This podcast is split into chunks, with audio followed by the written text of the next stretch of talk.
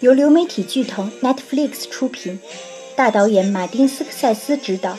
斥资1.6亿美元拍摄的《爱尔兰人》，无疑是2019年以及2020年的奥斯卡最受关注的电影之一。《爱尔兰人》改编自美国前检察官、辩护律师查尔斯·布朗特花费五年调查采访完成的犯罪纪实作品。听说你刷房子了。书名来自于黑道上的一句话，指的是用枪爆头杀人的时候，血会溅到墙壁上，所以房子就需要重新粉刷了。而这本书记录的，则是爱尔兰后裔天主教信徒，同时也是黑手党杀手的弗兰克·西兰漫长而暴力的一生。作为美国著名的反黑法审判中。二十六个黑帮匪首名单中仅有的两个非意大利人之一，曾在二战期间服役的弗兰克，身不由己地被卷入血腥而肮脏的黑帮政治中，并成为帮派之间血腥厮杀的关键人物。爱尔兰人以暮年弗兰克的视角，一瞥黑手党的世界，也如万花筒般地折射了1960年代混乱躁动的美国社会。并让我们得以一窥几起重大历史事件的一角。弗兰克在猪湾事件中曾给反抗卡斯特罗的部队提供枪支协助，他为肯尼迪刺杀案等历史疑案也提供了新的证据。而影片的高潮则是，他透露是他杀死了曾和他交情甚笃的原美国运输工会会长吉米霍法。一九七五年，后者离奇失踪，FBI 花费多年组织人力调查该案，都无法结案。这也成为美国近四十年最大的悬案之一。因为是回忆录，在听说你刷房子里中，弗兰克难免有夸大自己的光荣历史之嫌。但在据此改编的爱尔兰人中，你对这些黑帮风云人物曾经激情澎湃且充满诱惑力的一生，其实却无法感同身受。这也是这部电影与斯科塞斯以往那些快意恩仇的黑帮片最大的不同。它更像是写给黑帮片的一篇悼词。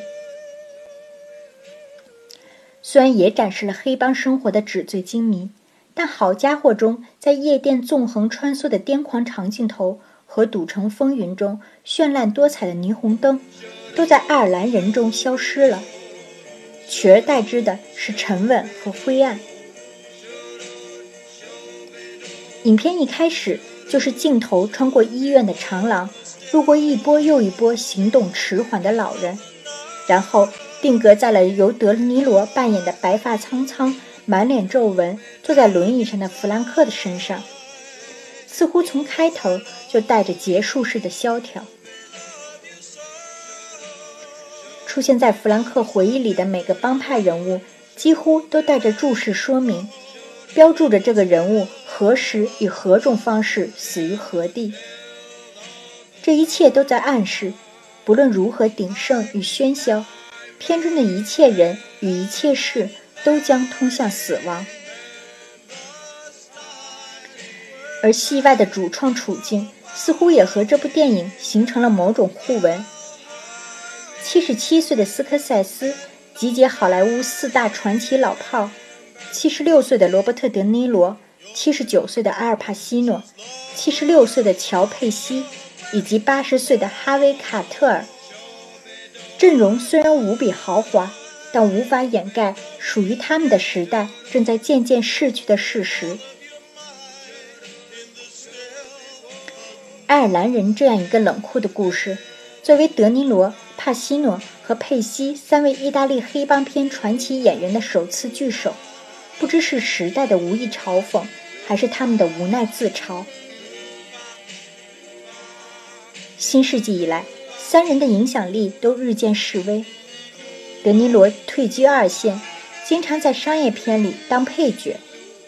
帕西诺虽然还能出演主角，但都不是什么大制作，很长时间以来也没有出佳作。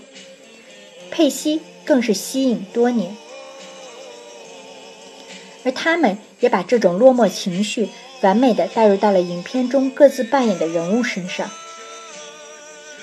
德尼罗一反出租车司机愤怒的公牛里的偏执乖乖张，反倒无比内敛。影片中有一幕，正值壮年的弗兰克带着受欺负的女儿去要个说法，他殴打店主的样子很明显带有些力不从心的迟缓。同样的戏曾在《好家伙》里也出现过，那时的德尼罗刚劲有力，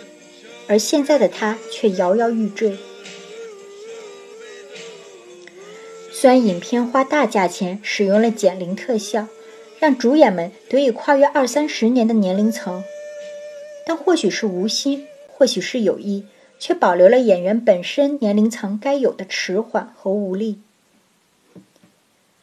帕西诺和佩西也是如此。虽然一个始终保持激情和高能量，一个看似是协调各方利益且心怀变革之心。但终落得黯然落幕的下场，尤其是帕西诺扮演的在毫无戒备的情况下被弗兰克一枪从背后打死的风云人物霍法，不得不让人怀疑这段表演是否是帕西诺故意在对自己那些经典荧幕形象的嘲讽。结尾，弗兰克在养老院对来访的人说：“你能把门留一道缝吗？”镜头就透过这条门缝，冷冷观察垂暮之年的爱尔兰人。杀伐半生，他背叛了最信任自己的人，也失去了女儿的爱。熟悉的人一个一个的离开，自此剩下的人生，他只能安坐在灯下，静候死亡，像老友一样如约而至。而荧幕外的观众分明看到，一个道义与规则。金钱与欲望，红的鲜血与黑的暗影，盘根错节的黑帮电影黄金年代已经走远，